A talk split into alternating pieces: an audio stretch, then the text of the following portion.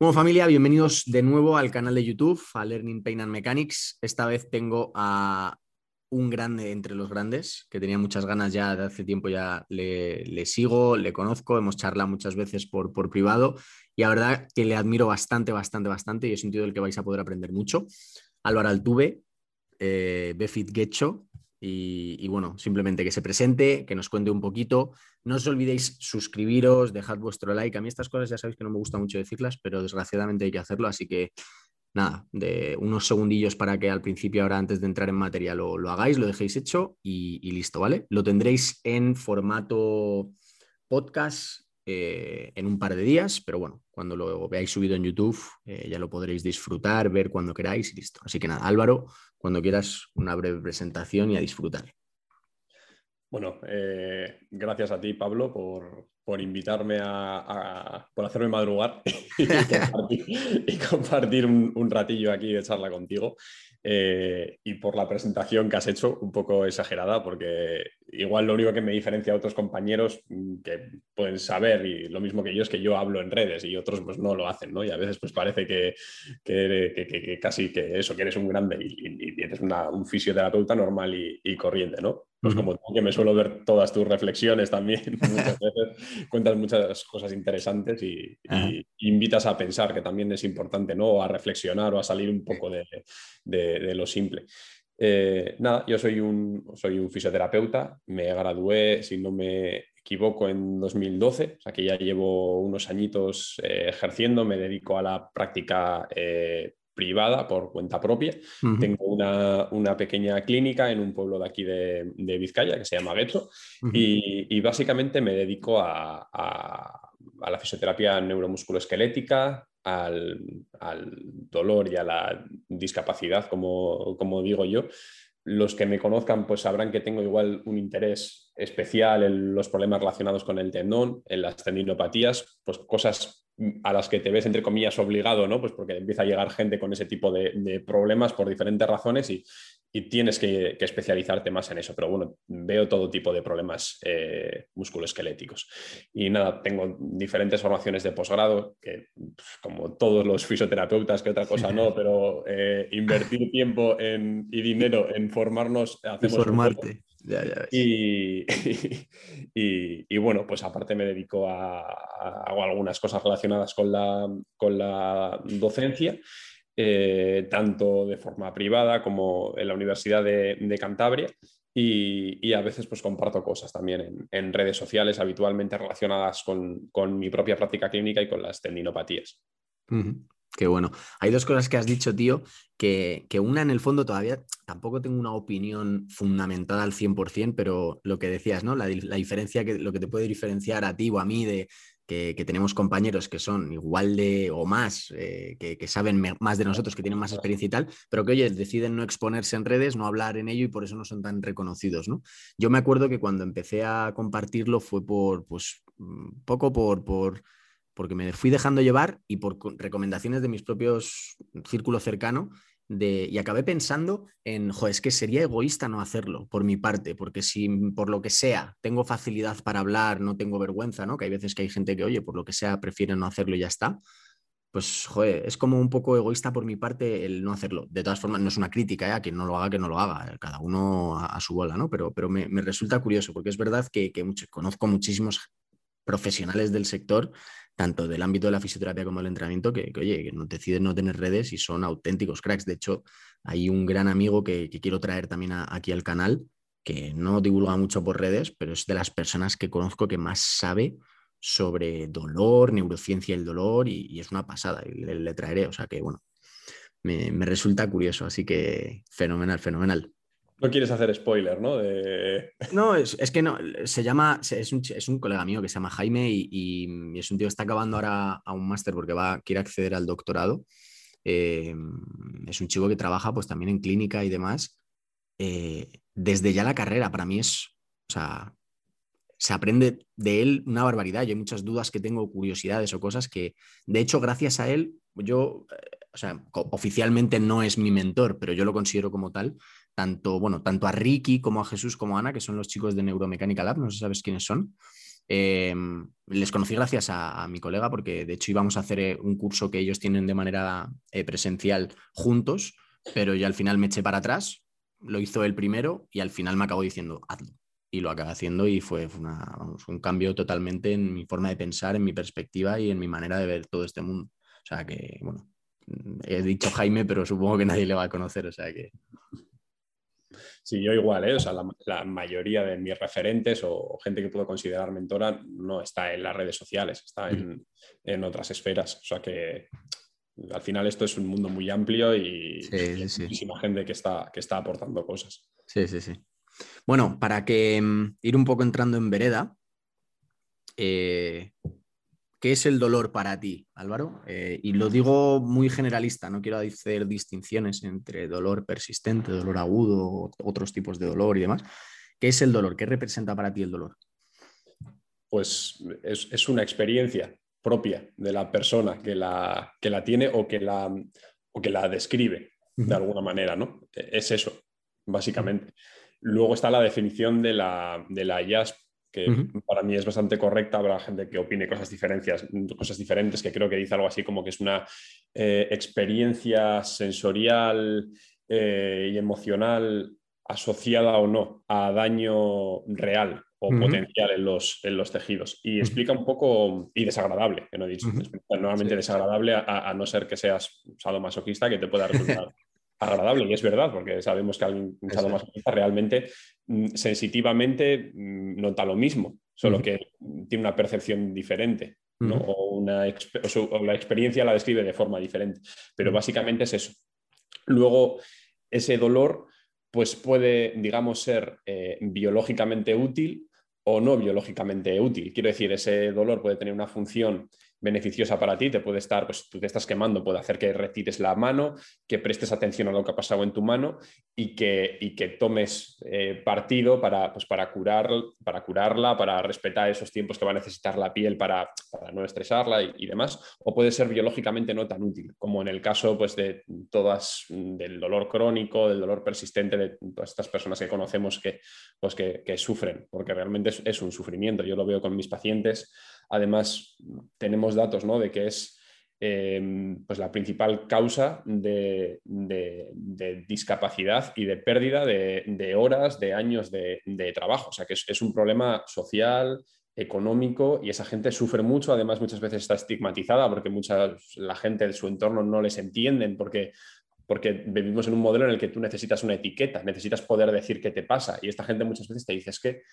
no hablo del dolor porque, claro, la gente te pregunta qué te pasa y, lo único que te pasa es que tienes dolor, pero no tienes nada, ¿no? O sea, no tienes, no tienes una lesión, ¿no? gente que sí, tiene lesiones, y, pero, pero mucha gente con dolor persistente no tiene un, por eso hemos dicho que está asociada o no a daño tisular. Entonces, bueno, pues es un, un, problema eh, social, económico muy importante. Y luego, si es una, que me has preguntado, ¿no? Si es una enfermedad o no pueden ser dos cosas. Puede ser un síntoma, por ejemplo, si yo me quemo, pues el dolor es un síntoma. Digamos que la patología sería la quemadura, pero en estas personas con dolor persistente, cuyo problema es el dolor, realmente si entendemos la enfermedad como una, como una alteración del funcionamiento normal del organismo, que es lo que es una enfermedad, pues estas personas con dolor realmente, ahí está el debate, tienen una alteración del funcionamiento normal del organismo, pues podemos pensar que si esa experiencia o esa percepción que ellos tienen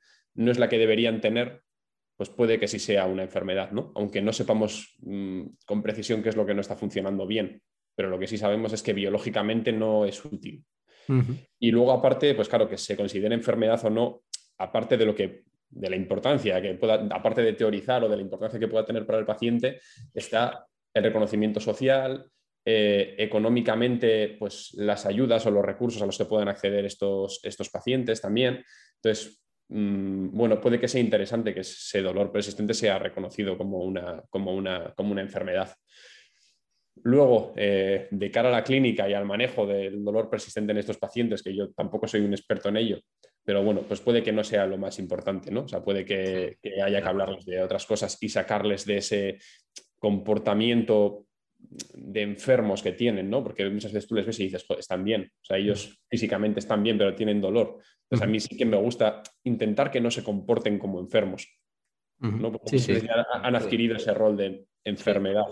Sí, sí, estoy de acuerdo, estoy de acuerdo. Creo que al final, bueno, ¿cómo no iba a estar de acuerdo? Si es que al final creo que pensamos bastante parecido, pero, pero quería escucharlo porque em, considero evidentemente definiciones hay 100.000 de hecho, actual, em, la definición que has dado de la IAS básicamente es de, este, del año pasado, del 2020 me parece, y evidentemente como toda definición de un organismo más generalista, pues tiene que intentar englobar lo mejor posible ¿no? esa definición, que luego pueden quedarse por ahí coletillas sueltas, pero bueno, creo que la recoge bastante bien. Hay definiciones a, patadas de, diferentes profesionales e investigadores del sector del dolor, em, y creo que es, bastante acertada esa, esa definición, pero al final es es eso, ¿no? Es lo que siente de manera más aterrizada para las personas de a pies. Es cualquier persona, o sea, cualquier persona, cualquier cosa que siente la, persona. Lo que te diga que la persona que es su dolor, pues es su dolor y además es totalmente personal y subjetivo a, cada uno, ¿no? Em, sí es cierto que, lo que comentabas de la enfermedad, eh, al final es, o sea, una enfermedad es una alteración, ¿no? De, de algún alguna parte del organismo de, la persona, ¿no? Y aunque todavía no sabemos muy bien cómo dices o no tenemos al 100% eh, ni siquiera cómo funcionan esos mecanismos a nivel neurofisiológico del dolor, eh, creo que, sí que hay una alteración. Eh, por ejemplo, me leí hace poco el, libro de Arturo Goicoechea y, y habla del sistema neuroinmune para él y demás. Eh, que quizás son conceptos a lo mejor algo novedosos ¿no? para, la gente, incluso para algunos profesionales, pero sí, al final es una alteración, es una alteración de la información que incluso nuestros núcleos o nuestros, nuestro cerebro, nuestros núcleos superiores recibe y procesa de una determinada manera que al final es la que, la que genera dolor, incluso si hablamos de dolor persistente, no habiendo alguna relación con un daño tisular o un daño en el tejido a nivel biológico, ¿no? Pero aunque fuese cierto que, es una enfermedad, creo que hay ahí un tira y afloja entre yo como profesional, mm, ¿me interesa que la persona se considere un enfermo o no me interesa? Es decir, igual sí que me interesa por el hecho de que la gente le dé importancia de verdad a lo que es el dolor, a, la pandemia real que es, que es el dolor, aunque bueno, igual el término pandemia no es el mejor en estos contextos que vivimos, pero, pero es real, o sea, al final lo padece muchísima gente. En el, creo que tú también tienes el libro este de neurociencia del dolor que ha sacado Alejandro, eh, él, lo menciona, para, ahora mismo estamos en torno a un 20%, pero con muchas probabilidades de seguir subiendo exponencialmente y para mitad de siglo estar en un 50% de discapacidad a nivel mundial y eso es una barbaridad, que una de cada dos personas tenga, tenga algún tipo de dolor. Em, no sé hasta qué punto es interesante considerarlo, a pesar de que pueda ser por los datos o por los términos una enfermedad, el que se considere o no. No sé si sería interesante hacerlo para que la gente le dé importancia suficiente y empiece a, a tenerlo más en consideración o si depende del contexto de cada persona, pues puede ser más interesante o menos para que lo que hablabas, ¿no? Esas etiquetas que, al final, si encima no tienen ese reconocimiento social, pues no sufran más de lo debido y que lo interioricen o cada uno que lo lleve de la mejor manera posible, ¿no? Hay gente que agradece más un poco de terapia de choque más ahí agresiva y otros que hay que tener más tacto, más mano izquierda, más cuidado con, lo que se dice, el lenguaje inclusivo que, que utilizamos tanto hacia nosotros mismos como del profesional hacia el propio paciente hay que tenerlo y hay que cuidarlo, ¿no? No sé qué opinas de eso. El lenguaje para mí es algo importante, ¿eh? el cómo nos dirigimos a esa persona. Sí, totalmente. Además lo sabemos. Con, esto que comentas ocurre un choque entre, entre quizá eh, el, propio, el propio funcionamiento del mercado y de la industria, ¿no? que parece que está mm, mm, que enfoca o que incentiva eh, un tipo de manejo de estos pacientes por un lado, eh, farmacológico o consultas más inmediatas, más rápidas, como las intervenciones eh, quirúrgicas. está, mm, está, muy enfocado a, está muy enfocado a eso, es, prácticamente es lo que se lleva mm, todos los recursos y, falta acceso a otro tipo de servicios multimodales, como puede ser la psicología, como puede ser la, la fisioterapia. Y, ahí, tenemos un, problema, porque lo que sabemos es que el manejo de los pacientes con, dolor necesita ser multimodal. Sabemos que las intervenciones específicas han fracasado y igual el mayor ejemplo que tenemos son los opioides. No podemos manejar a los pacientes con dolor persistente eh, que tienen una afectación de toda la esfera psicosocial con intervenciones específicas con, con, fármacos enfocados a actuar sobre una molécula, sobre una enzima, sobre un receptor. En casos concretos puede ayudarnos, evidentemente. Ya no estoy criticando el uso de la farmacología, ni muchísimo menos lo defiendo, pero sí critico el, el modelo biomédico y la industria y sobre todo las políticas que hay detrás de todo eso. O sea, necesita un cambio y eso va a ser complicado. O sea, eso realmente tenemos que ser conscientes de que va a ser complicado y no, bueno, en parte sí que va a ir en consonancia con la evidencia porque, porque las publicaciones o, los estudios que se incentivan a hacer están relacionados con la farmacoterapia. ¿no? Un, ejemplo, por ejemplo, que hablaba hace poco también con Jesús Rubio, es el tema de las migrañas, de las cefaleas. Prácticamente toda la investigación la hacen neurólogos y se hace con fármacos y el objetivo pues, es actuar sobre el péptido relacionado con el gen de la calcitonina, actuar sobre la sustancia P, conseguir el bloqueo de X receptor y dices, sí, son cosas interesantes, pero esas personas tienen otros problemas también.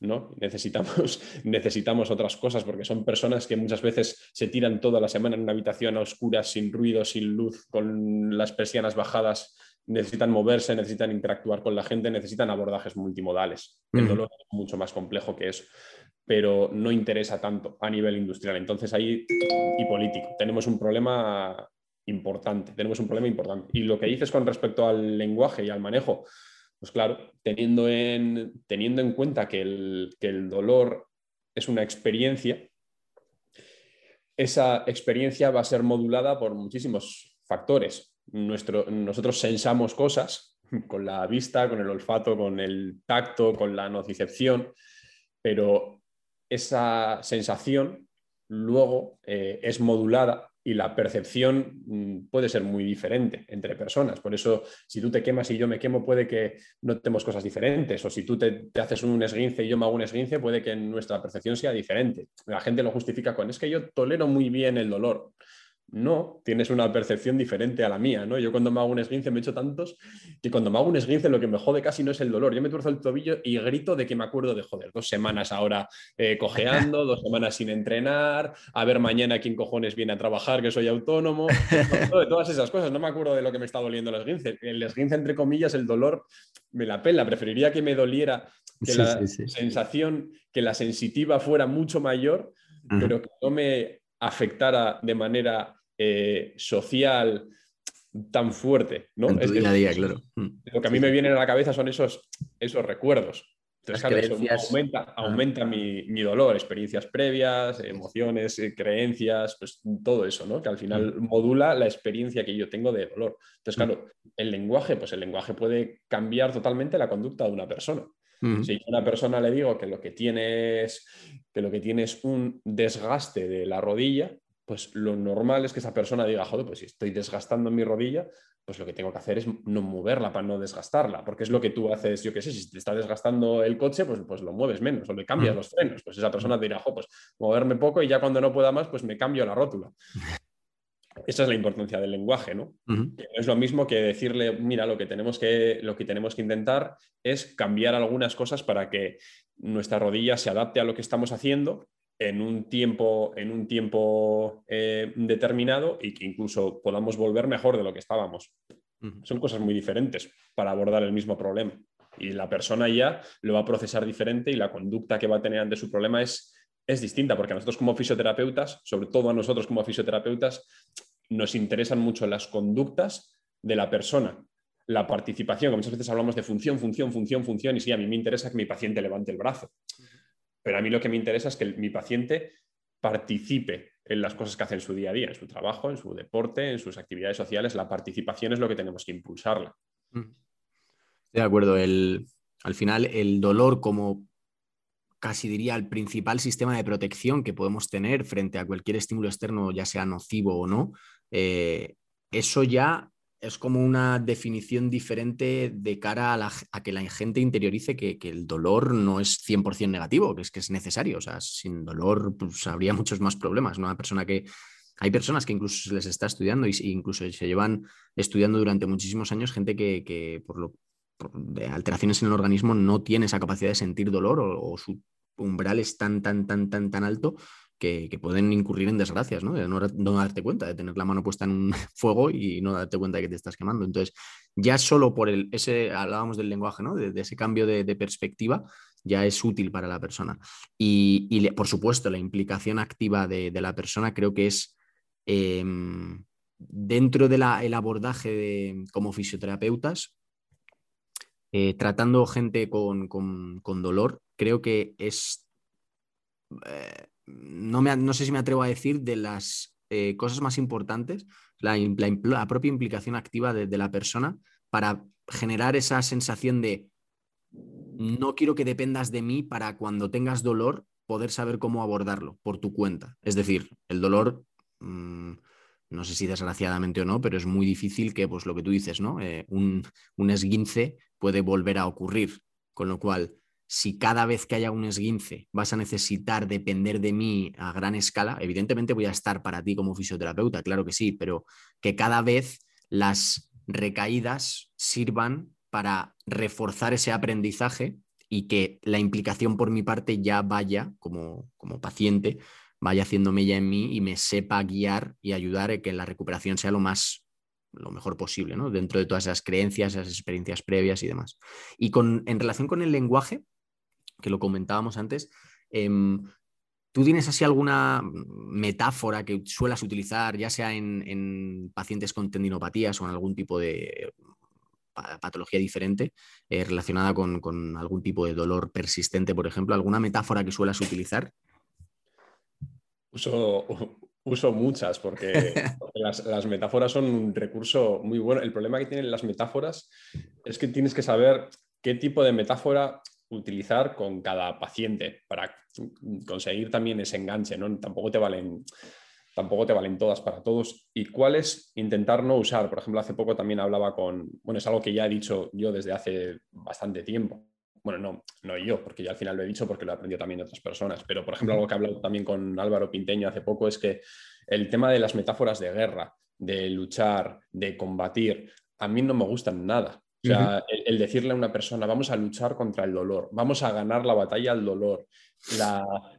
A mí eso no me gusta. O sea, quiero decirle, el dolor no es, el dolor no es tu enemigo, ni le tienes que ganar ninguna batalla, ni nuestro, ni mi intervención como fisioterapeuta es, eh, es enfocarme en, en tu lucha contra el dolor. Creo que no le estoy haciendo ningún favor al paciente. Porque el paciente igual dentro de un mes sigue con dolor y me dice, Álvaro, que estamos perdiendo la batalla. Y le digo, no, joder, pues si ayer estuviste jugando con tus amigos o estuviste tomando algo que hace un mes no lo estabas haciendo. Mi batalla es otra.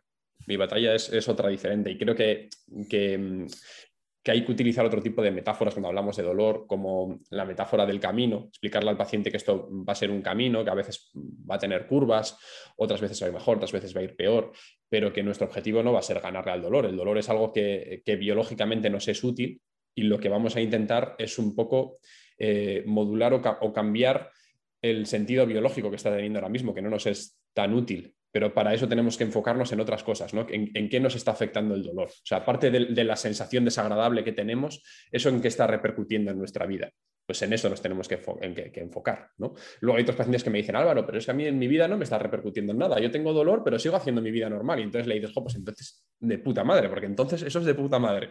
Mm. Entonces vamos a intentar que tu vida siga normal y aparte veremos qué cosas podemos hacer para que te duela, para que te duela menos. ¿no?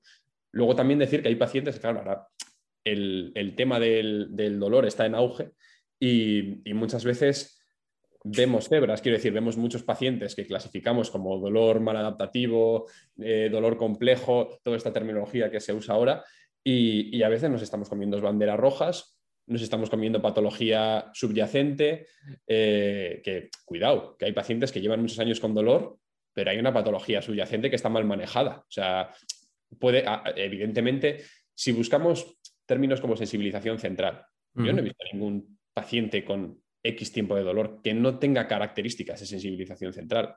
todos las tienen. Pero a veces hay una patología subyacente que nos estamos pasando por alto. No todo el mundo es dolor complejo, mal adaptativo y hay que dar educación. Y...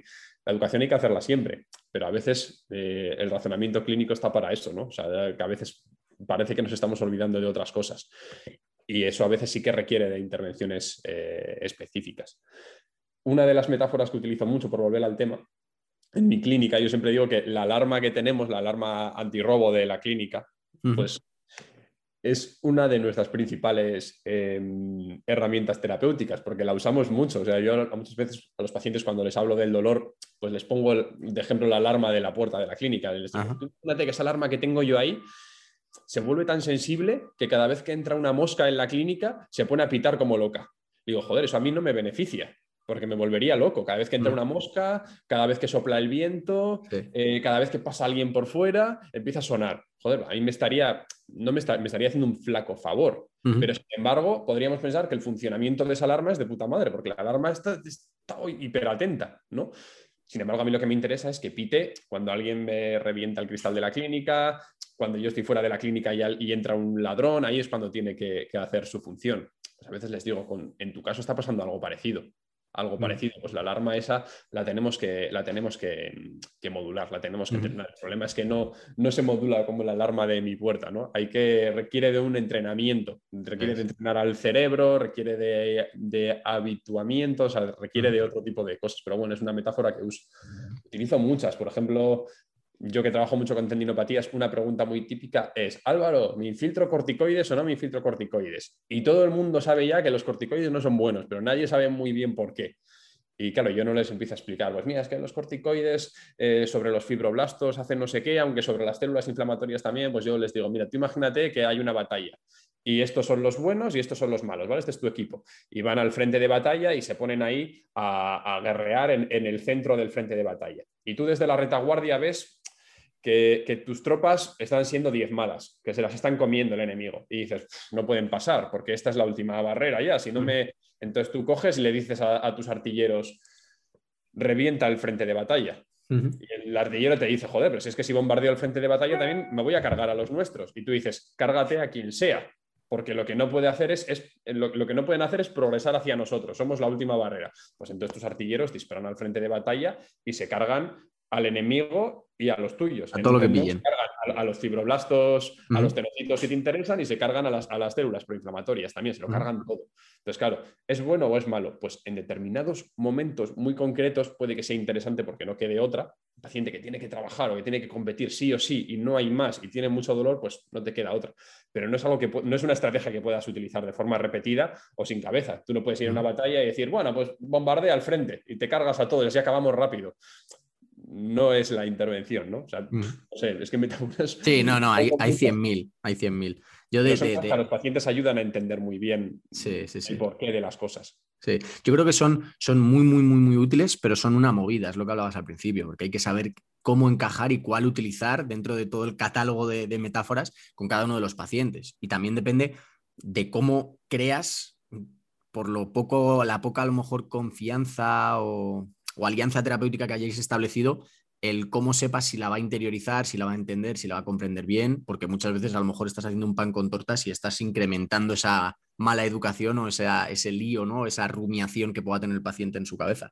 Eh, estoy de acuerdo con el tema de lo de de las metáforas de estas de, batalla, de, No, no, no por, ejemplo, como la que acabas de poner de, los corticoides, que es diferente porque es una explicación más eh, de campo, ¿no? más aterrizada a pie. Pero sí que es verdad que al final lo que decías de, las de batallas, de esto de hay que luchar, eh, hay que...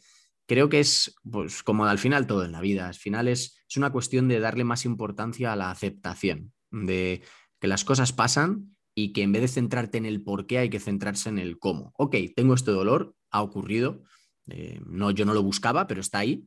Eh, si voy a estar dándome cabezazos contra una pared preguntando por qué a mí, por qué tengo este dolor, por qué tal, en vez de empezar a cómo lo pongo, cómo pongo solución, pues voy a llamar a Álvaro, voy a ir a su clínica, voy a, o, voy a ver qué me puede ayudar, cómo puede echarme una mano. O sea, creo que al final va un poco más por ahí, evitar el, el uso de esas Mm, expresiones de hay que luchar contra el dolor o el dolor es mi enemigo a acepto el dolor y ahora cómo podemos afrontarlo. Y a partir de ahí construir ese camino, ¿no? De, que a veces pues es más a medio, a otras veces es más a largo plazo, pero poder poco a poco ir poniendo piedras en el camino para, solventarlo, ¿no?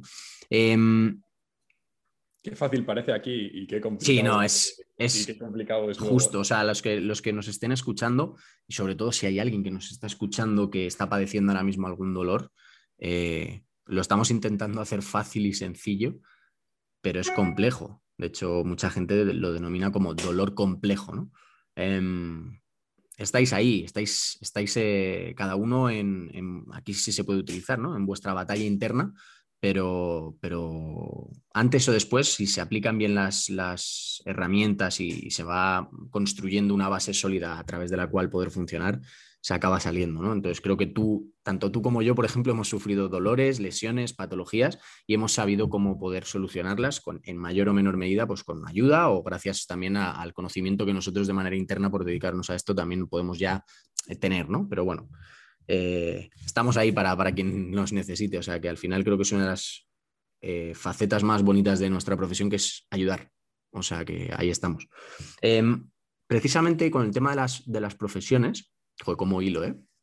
Em, me gustaría saber, que, te lo he preguntado antes, ¿qué opinas o, mm, sin, y esto para la gente que nos está viendo, no lo hemos hablado para, y no, pretendo, y Álvaro seguro que, lo, sabe capotear de puta madre, em, ni echar beef, ni hablar mal, ni criticar, ni nada en absoluto. Eh, ejercicio terapéutico. Em, yo recuerdo en la universidad, como yo hice primero CAFID y luego hice fisioterapia, cuando estaba en fisio, eh, se me miraba con auras de qué hace este tío aquí, o por qué este tío está tratando a gente, o por qué tal, o por qué está haciendo ejercicio. ¿Me explico? O sea, ¿cómo, ¿cómo, ves tú ese concepto? ¿no? Porque yo tengo quizá una opinión eh, fundamentada mm, que luego comentaré más a lo, a lo que digas, y, bueno, vemos a ver qué podemos sacar de ahí, ¿no? El, tema de ejercicio terapéutico, ¿no? El concepto, ¿qué, engloba todo ese, concepto? Y, cómo ves tú el, que ya quiero pensar, bueno, ya más o menos sé, eh, todo ese trabajo multimodal, ¿no? De, pues, profesionales más enfocados al mundo del entrenamiento, CAFID y demás, junto con esos fisioterapeutas o incluso en ampliando el campo, ¿no? Con psicólogos, médicos. ¿Cómo lo ves? Eh, es, un marrón un poco en el que me estás metiendo. ¿eh? No, no, siéntete libre completamente porque yo te voy a defender porque sé, lo que piensas. He dado, he, dado mi opinión muchas veces al, respecto.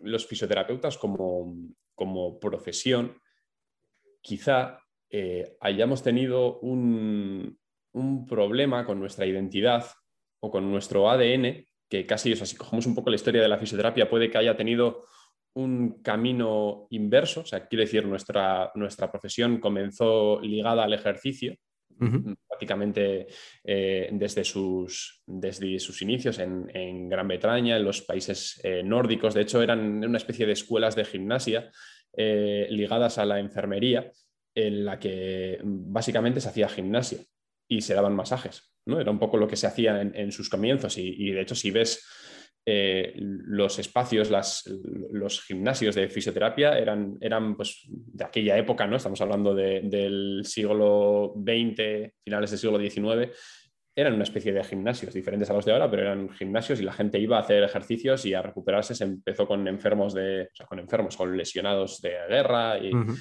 y, eran aquellos años de la Primera Guerra Mundial y demás. En España comenzó un poco más tarde, también ligado a la, a la enfermería. Luego eh, todo se tergiversó un poco porque comenzaron las primeras escuelas de, osteopatía, de quiropráctica, que los que se lean el, libro de Rubén Tobar está bien, básicamente porque te pone en contexto y te, enseña cómo comenzó todo. Y eso, de alguna manera, influyó mucho en el desarrollo de la fisioterapia.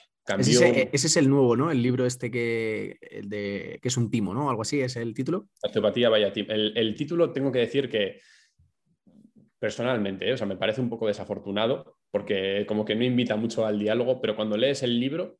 Es como, eh, como los, no tiene nada que ver. Es como los típicos títulos de YouTube, igual, para enganchar a la gente, ¿no? Un poco más allá a la sangre, pero luego por dentro no es, no yo, Incluso, incluso aunque seas osteópata, ¿eh? o sea, yo léete el libro, porque no, no tiene que ver con el título. El, libro está, está muy bien y, es una visión desde la historia, desde la filosofía, es muy interesante. y, bueno, digamos que eso tergiversó un poco ¿no? lo que pudo ser la fisioterapia y igual en Estados Unidos puede que se, se, se involucraran más en la propia medicina. Aquí en España ha sido en la fisioterapia y lo han cambiado un poco. De todas formas, mm, si cogemos, eh, yo qué sé, la apta ¿no? Eh, o, o, a Sarman, por ejemplo, las definiciones que proponen de la fisioterapia, fuera parte del uso de agentes físicos, que es la típica que conocemos de la Wikipedia, que parece que a la gente le encanta repetirla, están relacionadas con el movimiento. O sea, Sarman lo que decía es que mm, somos especialistas del, sistema de movimiento.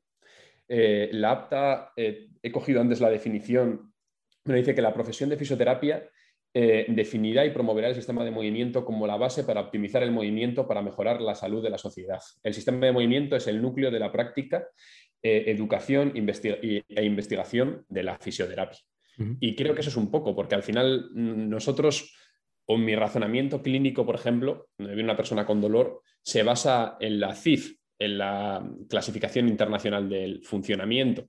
Y eso engloba eh, la función, la discapacidad, la, participación y digamos que mi razonamiento clínico se tiene que basar en la evaluación del sistema de movimiento. Yo no hago un diagnóstico patoanatómico como hace un médico basado en el modelo biomédico. Yo hago un diagnóstico basado en el sistema de movimiento. O sea, ya desde mi razonamiento clínico como fisioterapeuta, a mí lo que me interesa es el sistema de movimiento. Ese sistema de movimiento está, está influenciado, digamos, por diferentes esferas, esferas eh, como, como, la, como, la, social, la, eh, la emocional, pues las que, las, que las que conocemos, pero digamos que mi diagnóstico, mi pronóstico y mi toma de, de decisiones van dirigidas al sistema de movimiento y a ese modelo de discapacidad funcional que se llama, frente al modelo fisiopatológico de la medicina. Y, volviendo al tema, todo eso hace que mi herramienta principal, entre otras, es el ejercicio, porque quiero decir, no puedes plantear la recuperación de las capacidades de una persona sin ejercicio. Entonces, que alguien, ya cuestiones políticas estamos hablando, ¿eh? y mm. temas competenciales y demás, que ya es pues, otro tema, eh, quiera, digamos, apropiarse de una palabra o de algo, pues si no queréis llamarlo ejercicio, pues lo podemos llamar cinesiterapia, actividad resistida, pero es ejercicio. Luego, evidentemente, si el ejercicio tiene un objetivo terapéutico basado en esta clasificación internal, e internacional del funcionamiento para mejorar las deficiencias, las limitaciones, las restricciones de las personas en sus actividades, pues en ese caso tiene un objetivo terapéutico y es ejercicio terapéutico. No es algo que me inventé yo, existe una, revista científica que se llama Journal of Movement and Therapeutic Exercise o algo así me parece. Que por ejemplo hay un compañero, eh, Roy Latouch, de, no sé si he dicho bien el apellido, pero es un, es un fisioterapeuta, investigador y trabaja en la Universidad de La Salle, hizo una editorial muy buena hablando de todo esto y cogiendo también eh, el, modelo de discapacidad funcional y hablando de todo esto, ¿no? haciendo un análisis de lo, de, lo, que es la identidad de la fisioterapia y de lo que eso debería ser el ejercicio terapéutico. Eso es un poco lo que puedo decir. Luego ya pues hay muchos intereses ya entre competenciales. Eh, claro, la fisioterapia, por ejemplo, no tiene IVA, pero el entrenamiento sí tiene IVA, entonces puede que haya gente a la que le interese que el entrenamiento se considere también el entrenamiento a personas sanas, podríamos decir, eh, como o considerarlos agentes de salud o considerarlo profesión sanitaria y también que no tenga IVA, eh, temas de competencia y poblacionales. ¿no? Al final los fisioterapeutas tenemos un nicho poblacional que es la gente que tiene discapacidad o dolor o disfunción o patología y quizá los entrenadores tengan pues, al resto del nicho de población sana y ahí empieza a haber problemas, ¿no? porque hay fisioterapeutas que hacen clases de pilates con gente que no tiene ningún problema, hay entrenadores que puede que se estén metiendo a manejar personas con, dolor o disfunción y eso también puede ser un problema porque, claro, eh, muchas veces yo he oído hablar de la receta deportiva lo de la receta deportiva me parece muy peligroso porque mm, sí, un médico te hace un diagnóstico fisiopatológico y te dice necesita ejercicio. Ya, pero a mí cuando me viene un paciente con... Yo nunca he visto una receta deportiva, ¿eh? no conozco a ningún compañero ni a ningún médico que la haya hecho. ¿eh? O sea, creo que es un, constructo que existe, pero nunca he visto un... Eh, he visto médicos que te pueden decir que tienes que hacer deporte, sin más. Pero claro, y a mí cuando me viene una persona con dolor o discapacidad, yo hago un diagnóstico de fisioterapia basado en el sistema de movimiento porque tengo esa competencia y porque sé hacerla. Eh, y luego yo hago un razonamiento clínico. Yo hago un razonamiento clínico continuado y un cribaje y un diagnóstico diferencial. Y, y la toma de decisiones, que pueden incluir el ejercicio terapéutico, se basa en todo eso se basa en todo eso y se basa en que yo tengo conocimientos relacionados con la discapacidad, con la disfunción, con el manejo de los pacientes con dolor y, eso es lo que me permite a mí utilizar el ejercicio. Claro, ¿puede haber otros profesionales que sepan de eso? Sí. El tema de que tengan las competencias es otra cosa. Yo, por ejemplo, cuando me viene un paciente con dolor, ¿yo puedo hacer un abordaje bioconductual? Pues depende, depende. Yo a ese paciente puedo darle algunas pautas puedo, puedo influir con mi lenguaje sobre, sobre su percepción y sobre su conducta, pero si creo que necesita un abordaje bioconductual, probablemente necesite un psicólogo. Y luego está el caso de que los pacientes con dolor pueden tener dolor y entrenar y hacer una vida normal. Sí, y ahí está el entrenador. Quiero decir, yo tengo pacientes que tienen dolor y entrenan con su entrenador. Y claro que pueden hacerlo, no necesitan entrenar con un fisioterapeuta, pero el fisioterapeuta sí que les va digamos que el ejercicio que esté enfocado a recuperar su dolor o el ejercicio con características terapéuticas, ese es el que debería manejar el fisioterapeuta. Y luego esa persona que tiene dolor o que tiene una discapacidad aparte, puede entrenar porque hace vida normal con un entrenador. Y ese entrenador pues tiene que tener conocimiento sobre el dolor y discapacidad, pues para que dentro del programa de entrenamiento para esa persona no, no la líe. Incluso tiene que tener comunicación con el fisioterapeuta para decirle, oye, eh, ¿qué estáis haciendo? Porque yo planteo así mi entrenamiento, pero igual hay que cambiar algo y ahí está la comunicación. Igual que si esa persona está con un psicólogo, pues el psicólogo debería comunicarse con el fisioterapeuta y el fisioterapeuta con el psicólogo para decirle, mira, nosotros estamos intentando hacer estas cosas para que esta persona participe mejor en su vida, lo que pasa que vemos algunas limitaciones em, que, necesitamos trabajar en conjunto, tal. Eso es un poco, pero sí que creo que cada uno, para mí las competencias sí que están bastante bien definidas, para mí la línea no es tan fina.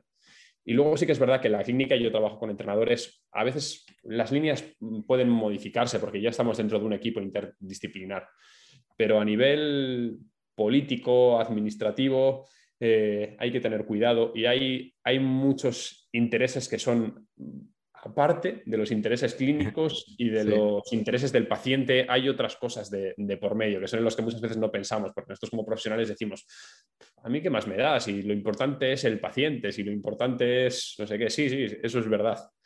Pero a nivel político... Es muy bonito, pero hay otras cosas. Que. Y ahí es donde los colegios chocan, donde las leyes chocan. Muchas veces salen leyes que todo el mundo pone en, Instagram. Ah, mira lo que ha dicho ahora el Tribunal Supremo y lo que. tú las lees y dices, todo sigue igual. No ha cambiado nada. Justo. Es, exactamente lo mismo, ¿no? Pero bueno, hay una guerra mm. eh, ahí arriba entre la gente que toma las decisiones que, bueno, puede tener más o menos sentido. Yo ahí me meto... Ahí, no, no, entramos tampoco, pero... Pero bueno, eso es un poco lo que, lo que yo creo. La fisioterapia necesita eh, tener clara cuál es su identidad. Creo que ha habido influencias que no han sido positivas para la fisioterapia, aunque creo que cada vez tenemos mejor definido lo que, lo que, lo que somos. Y, y, nuestro, nuestro trabajo sobre el que tenemos que actuar es sobre el sistema de movimiento porque eso es lo que, lo que se relaciona con, la discapacidad funcional, con el modelo de discapacidad funcional de las personas. Vale. Lo primero, eh, si la gente que nos esté escuchando o viendo, echáis para atrás y lo volvéis a escuchar todas las veces que necesitéis, porque creo que, mm, no de una manera absolutista, pero creo que, que es la base para empezar a entender esto y dejar de, malinterpretar o, de generar, mm, no lo sé, malos eh, caminos que recorrer, porque al final lo, lo, que decías, ¿no? Más allá de las políticas y las leyes administrativas que puedan eh, regir a cada comunidad incluso, porque ahora quiero leerte una cosa, eh, son personas con las que estamos tratando. Ya ni son pacientes, ni son clientes, ni, demás. Y eso me recuerdo que, yo di el discurso de graduación y, me gradué, nos graduamos los de esa... Mm, eh, bueno, los del año de fisioterapia con, enfermería y con, enfermería, me parece. No sé si era solo enfermería o había médicos también. Bueno, al, al, cabo, al fin y al cabo, vi la oportunidad además cuando di el discurso de estar con toda esa gente y dije, hey, cuando salgáis de aquí, recordad, recordad que, todos vamos a una. Eh, hablábamos antes de lo del marco, el dominio biopsicosocial, que, estoy, que se me olvida decirlo antes y viene a, colación con lo que quiero decir ahora. Se nos olvida muchas veces, eh, y a mí, yo me incluyo en ese saco, eh, por querer ayudar, el, sí, todo es muy bonito el tema a nivel biopsicosocial, pero lo biológico está ahí. Y si queremos tratar muchas veces temas de dolor persistente, hay que descartar primero que haya una función biológica que esté dando por saco ahí, ¿vale? Entonces, en relación con lo que acabas de decir, em, hay una cosa que has dicho que me ha gustado mucho y es por lo que te quiero leer esto, que tengo que, tengo que discernir porque eh, es el boletín, es el BOE, pero no sé si es una competencia única de la Comunidad de Madrid o compete a todas las comunidades. Pero tú decías, aparte de que es mi competencia y la tengo como tal dentro de lo que es fisioterapia, sé hacerlo. Por eso utilizo el ejercicio. ¿vale? El problema es que aquí, en el BOE, dentro de la ley que regula a los CAFID, por así decirlo, hay un apartado dentro del preparador físico que pone readaptación, reentrenamiento y o reeducación de personas, grupos o equipos con lesiones y patologías, entre paréntesis, diagnosticadas y o prescritas por un médico, compitan o no mediante actividades físico-deportivas y ejercicios físicos adecuados a sus características y necesidades. Esto lo cogen, se coge con pinzas y ya cualquier persona o cualquier CAFID puede tratar lesiones o patologías. Levanto la mano en contra de y digo, no, es mi opinión, ¿eh? pero digo no. ¿Por qué? Porque yo en mi plan de estudios no vi nada de lesiones. ¿Cómo voy a, tú decías, porque está en mi competencia y sé tratarlo? Quizá por esto que acabo de leer está en mi competencia como CAFID, pero yo no sé tratarlo si no fuera fisioterapeuta. No vi nada de patologías. No puedo permitirme el lujo de simplemente porque esté ahí o a nivel político o a nivel de leyes me respalde el poder ponerme en manos de. Es la eterna disputa entre, vale, sí, a nivel legal me compete, pero estoy capacitado para hacerlo eso es el camino por que, yo creo que, se debe un poco aterrizar o por lo menos mejorar esas competencias. Em, y al final, el tema de, lo del ejercicio terapéutico, volviendo con el tema del lenguaje, son etiquetas. El ejercicio es ejercicio. Luego, si tú lo, evidentemente, si tú lo vas a utilizar para rehabilitar eh, o tratar a una persona, utilizar el ejercicio para mejorar cierta disfunción, perfecto. Pero al final, eh, yo qué sé, una flexión de hombro o llegar a una flexión de hombro concreta, eh, incluirlo dentro de, o incluso para una cadera, ¿no? Una triple flexión de rodilla, cadera y demás, eso puede llamarse ejercicio terapéutico para, pero en un contexto de una persona sana es una sentadilla. Entonces, al final, el ejercicio es ejercicio. me estoy explicando de un poco, quizá, que no sé si se me puede malinterpretar, pero más allá de las etiquetas, me quedo con eso. Quien se, además de ser la competencia de, si sabes hacerlo, hazlo. Y además apóyate en los profesionales que puedan. Lo que decías tú, ¿no? De la comunicación que debe haber entre pues, un fisioterapeuta, un café, un médico, un psicólogo. Creo que eso es lo fundamental, ¿no? También se nos llena la boca muchas veces del equipo multidisciplinar y se queda en la teoría, porque luego ni siquiera dentro de una sala de 20 metros cuadrados sabemos comunicarnos entre nosotros. Que eso pasa mucho y he estado trabajando en sitios en los que mm, trabajabas con gente tal, eh, pero teoría, porque a mí no me decían nada y tenía que ir yo a preguntar o lo que sea, ¿no? Entonces, bueno, queda mucho camino por recorrer, pero creo que, está bastante claro. No sé si quieres decir algo sobre el tema del, ejercicio terapéutico. Es un poco el, ejemplo que te he puesto antes, ¿no? O sea, e, es eso que, no sé, lo que has leído, no sé si es del, BOE, si es del BOE, que es el boletín oficial del Estado, sí que estamos hablando de algo eh, nacional. Lo que has leído creo que es del, del BOE. Sí, es del BOE. Creo que si no será el boletín oficial de la Comunidad de Madrid, o no mm. sé cómo se llamará en, Madrid. Aquí hay uno autonómico también del, País Vasco. Eh, pero claro, si te fijas ahí no pone rehabilitación. Es el, ejemplo que te he puesto. O sea, eh, yo puedo tener una persona eh, con una patología que implica dolor y, disfunción o dolor y discapacidad. Y, y, esa persona aparte puede hacer su vida, ¿no? Y esa persona puede estar entrenando en un gimnasio donde hay un entrenador, o esa persona puede ser deportista y tener un preparador físico, o bueno, no deportista y tener un preparador físico. Y, claro, ya a esa persona le puedo recomendar que tiene que seguir con su vida y que tiene que seguir haciendo deporte. Claro, va a seguir entrenando con el entrenador y es lo normal, ¿vale? Pero eh, el manejo de su problema, el manejo de su problema me compete a mí, ¿vale? En el mundo legal de las competencias, ¿vale? Eh, lo que yo estoy haciendo es rehabilitar a esa persona, volver a conseguir que esa persona eh, recupere sus capacidades y que vuelva a participar en sus actividades. Una vez se consigue esto, digamos que esa parte de readaptar o mejorar la participación de esa persona, eso puede ser perfectamente la competencia de un entrenador. O incluso durante el proceso de rehabilitación, el continuar con el entrenamiento de esa persona para mantener las capacidades que tiene o para mejorar otras, eso también es la competencia del entrenador. Pero cómo manejar el problema es la mía. ¿Por qué? Porque el ejercicio terapéutico es ejercicio, pero implica toma de decisiones. El entrenador sabe tomar decisiones relacionadas con algunas cosas. Yo, yo no me meto en... Yo tengo deportistas a los que manejo hasta cierto punto y luego les digo, ya está. Y hay algunos que me dicen, joder, ¿cómo que ya está? Si vamos de puta madre, le digo, ya está. A, partir de aquí yo no sé. O sea, esto ya es rendimiento. Aquí ya necesitas buscarte un buen entrenador y, y, trabajar con él, porque ya ahora mismo tu preocupación es que la bola en vez de salir a 100 salga a 110 kilómetros por hora. Para eso ya necesitas a alguien que sepa de, que sepa de eso. Mm, el ejercicio terapéutico implica razonamiento clínico, basado en el sistema de movimiento y basado en todo lo que influye en ese sistema de, movimiento.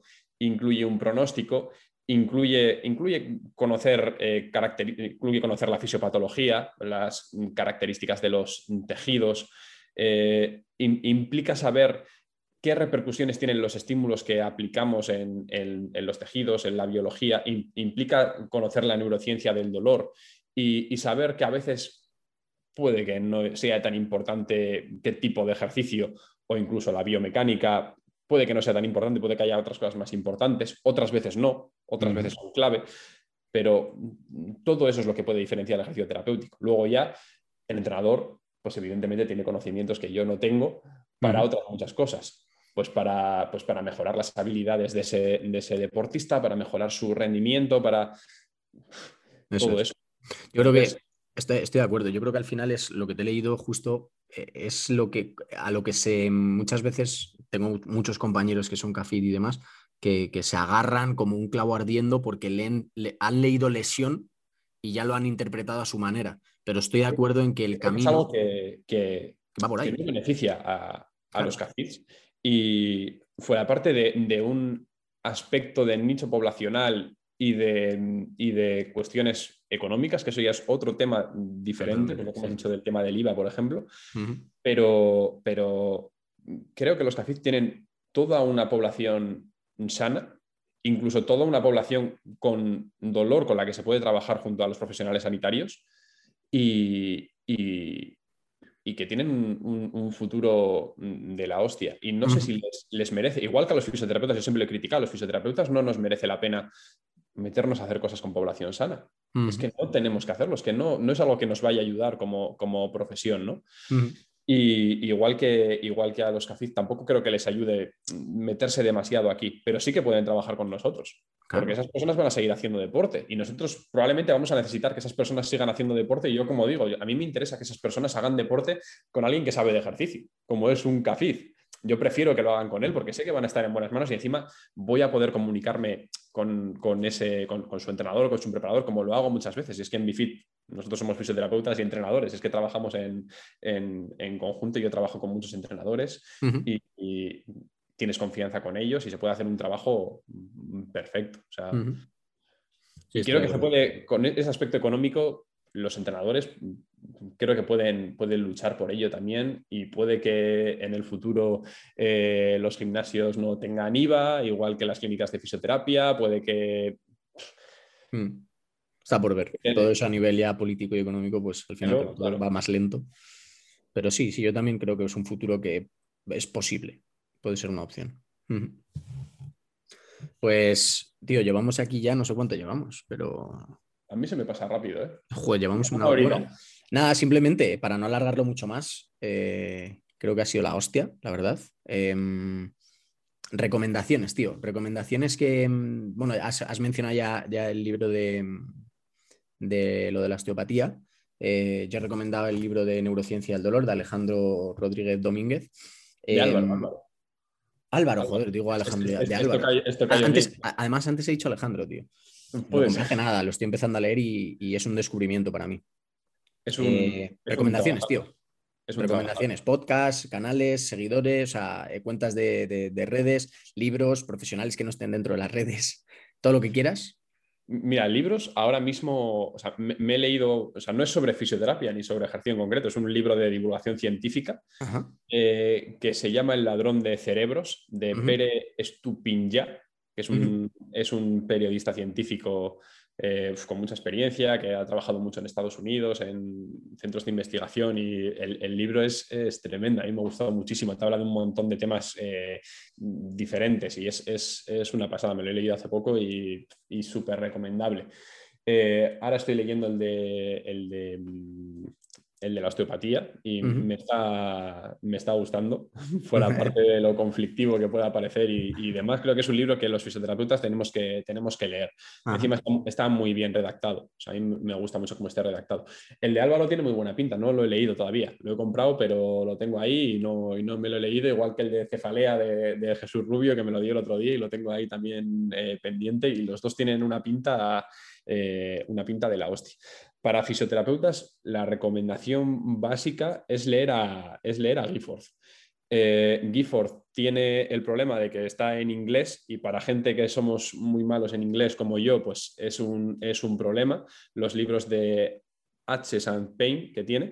Eh, pero bueno, eh, hay un montón de blogs con, en el que te traducen a Gifford, eh, hay un montón de lecturas que se pueden hacer, tiene bueno, publicaciones directamente en revistas científicas también que se pueden traducir fácilmente. O sea, quiero decir, hoy en día se puede acceder a, ese, tipo de, a ese tipo de lecturas. Para mí, es, para un fisioterapeuta, es, leer a Gifford es una lectura básica para adentrarse en la, fisioterapia contemporánea.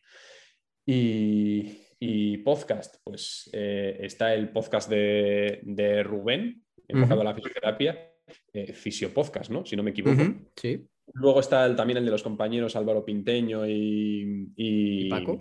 Y Paco de, ¿cómo es? Eh, Pine Lab. Pine Lab. luego está bueno, está, el, está, el blog también, la fisioterapia.net, que es, ya lleva muchos años. Yo recuerdo que ya en la universidad o cuando acabé era pues, una de mis fuentes de conocimiento básicas. Eh, conocimiento muy actualizado, con gente muy top, con eh, posts, con infografías, con vídeos, con un montón de, un montón de contenido. Eh, José Vipiris también tiene un podcast que está, que está chulo. Es que hoy en Además es un cachondo el tío. Tiene, a mí me encantan sus posts y su, toque de humor me gusta mucho. Hoy en día hay un montón. Tú tienes también tu, canal, de, tu canal de YouTube, que a quien le interese el ejercicio, porque por ejemplo, como está hablando, la biomecánica, pues ahí tiene para, para hartarse también. o sea, hoy, hoy, en día tenemos, tenemos e-, eso es lo bueno, lo bueno y lo malo, ¿no? Porque a veces eh, Goretti Aramburu, que es una fisioterapeuta que yo admiro mucho, pues una de las que puedo decir que también la tomo como referente, porque además tiene una trayectoria larga ya de muchos años en esto. Y ella dice que somos un poco como los estorninos, que los estorninos vuelan todos juntos y hacen formas muy raras y nadie entiende muy bien por qué nacen esas formas y por qué vuelan así, por qué...